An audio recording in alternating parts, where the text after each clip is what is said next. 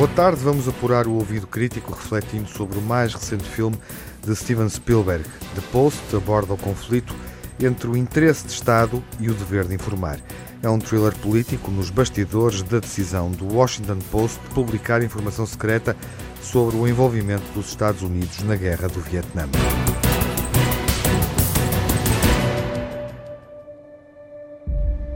So, can I ask you a hypothetical question? Oh, dear, I don't like hypothetical questions. Well, I don't think you're going to like the real one either.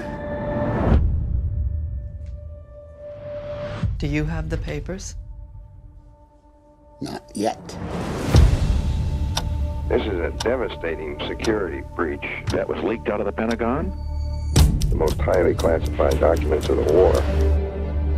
Um filme está em destaque nesta edição do Ouvido Crítico, onde recebemos Manuel Pinto, docente da Universidade do Minho. Boa tarde, Manuel. Muito boa tarde. Porquê é que vale a pena ver o The Post de Steven Spielberg? Eu diria que há várias razões. A principal, talvez, é a atualidade do filme. Eh, apesar de parecer que se trata de um filme histórico, que reporta ao princípio dos anos 70, mas, de facto, eh, o filme aparece eh, nas mãos de Spielberg e traduzido depois nas filmagens e na realização por causa do clima que se gerou nos Estados Unidos uh, na sequência da eleição de Trump uh, e, e, de facto com esta ideia de que os média, os clássicos em particular, são failing news, né? são failing media, são, são média que mentem ao povo. Ou que falham.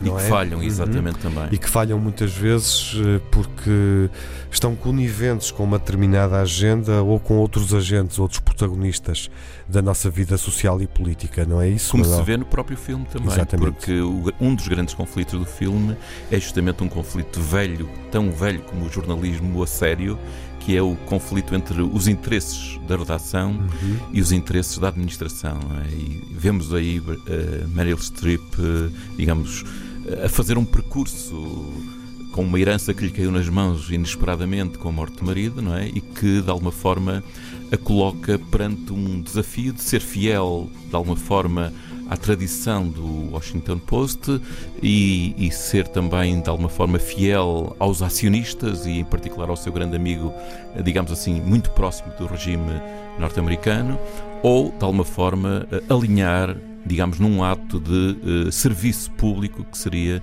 dar a conhecer de facto os dados da guerra de Vietnã. Uh, o problema central, já agora, uh, é político, é jornalístico, tem a ver com as relações entre os poderes, político e o da comunicação social.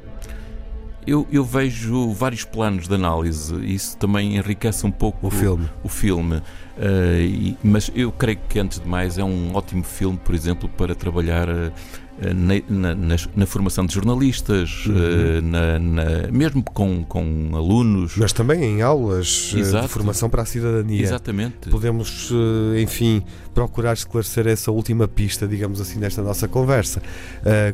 para quem nos ouve e pode estar interessado em ver o filme em contexto de sala de aula, quando for possível. Uh, que pistas de trabalho é, é, que se podem deixar aqui, Manuel? Eu creio que há muitas. As curiosidades, por exemplo, das máquinas, da, do contexto da redação, ainda nos inícios dos anos 70, digamos, as máquinas de escrever, as rotativas, os telefones de teclas ou de discar, etc, etc. Mas digamos que isso é o lado histórico e curioso. Uh, nós temos aqui é de facto uh, o, o, como é que o jornalismo pode ou não ser fiel, uh, digamos, ao público que serve. A primeira questão, digamos, o caso não apenas do Washington Post, mas também do New York Times, é? isto são factos reais, factos históricos.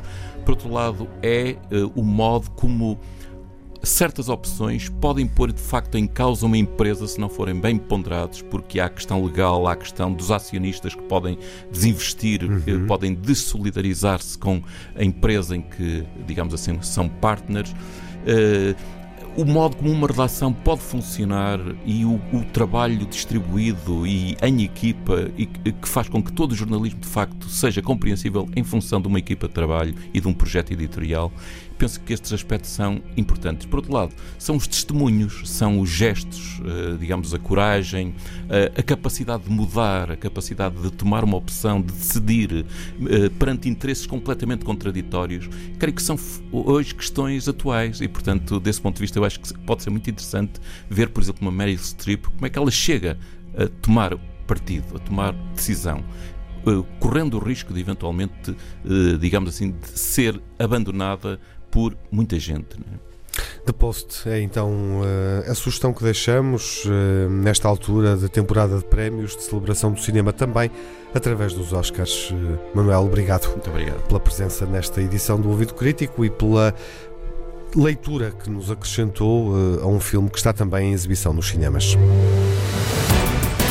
Estamos perante um filme que valoriza a importância da boa informação é isso que nos diz a investigadora Joana Filhol Guimarães, da Universidade do Minho, sobre o tema deste filme de Steven Spielberg. Num tempo de fake news, em que a informação circula à velocidade do vento e em que as campanhas de desinformação provocam estragos na saúde das sociedades democráticas, The Post, o filme de Spielberg, é uma boa ferramenta para abordar questões de literacia mediática.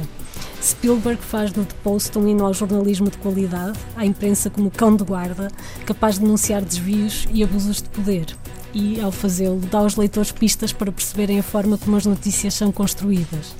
Dos anos 70 até agora, muito mudou na forma como se faz jornalismo, mas há aspectos que permanecem e que são retratados. As lógicas, tantas vezes antagónicas da administração e da redação, a proximidade perigosa entre quem dirige os jornais e quem governa. No filme é o compromisso com os leitores e com a verdade que prevalece. É o jornalismo no seu melhor, com tempo e espaço para investigar, com independência, com coragem e perceber como as notícias devem ser é um primeiro passo para exigir uma imprensa séria. Saber analisar e avaliar as mensagens mediáticas é uma componente crucial da literacia mediática. No mar de informação em que vivemos, é fundamental saber distinguir o verdadeiro do falso, os factos das opiniões, o importante do acessório. É essencial perceber que as notícias estão sujeitas a regras de verificação jornalística e que da qualidade da imprensa depende a qualidade da democracia. Só se fazem boas escolhas, até nas urnas, se houver boa informação. E a boa informação depende também de capacitar os cidadãos da importância da defesa de uma imprensa livre e forte. Joana Filhol Guimarães e Manuel Pinto sugerem The Post, um filme que está nomeado para os Oscars de melhor filme e melhor atriz e que já foi visto por 160 mil espectadores em Portugal. No Ouvido Crítico promovemos a literacia mediática, sugerimos a iniciativa Sete Dias com os Média. A sexta edição vai acontecer entre 13 e 9 de maio, envolvendo escolas, bibliotecas, empresas, autarquias, universidades. A organização propõe-se debater os riscos dos velhos e dos novos média, os desafios que hoje se colocam à liberdade de expressão e de publicação, as novas e sofisticadas formas de controle e vigilância, as responsabilidades da cidadania perante a comunicação mediática. Mais informações em 7 dias com os média.pt.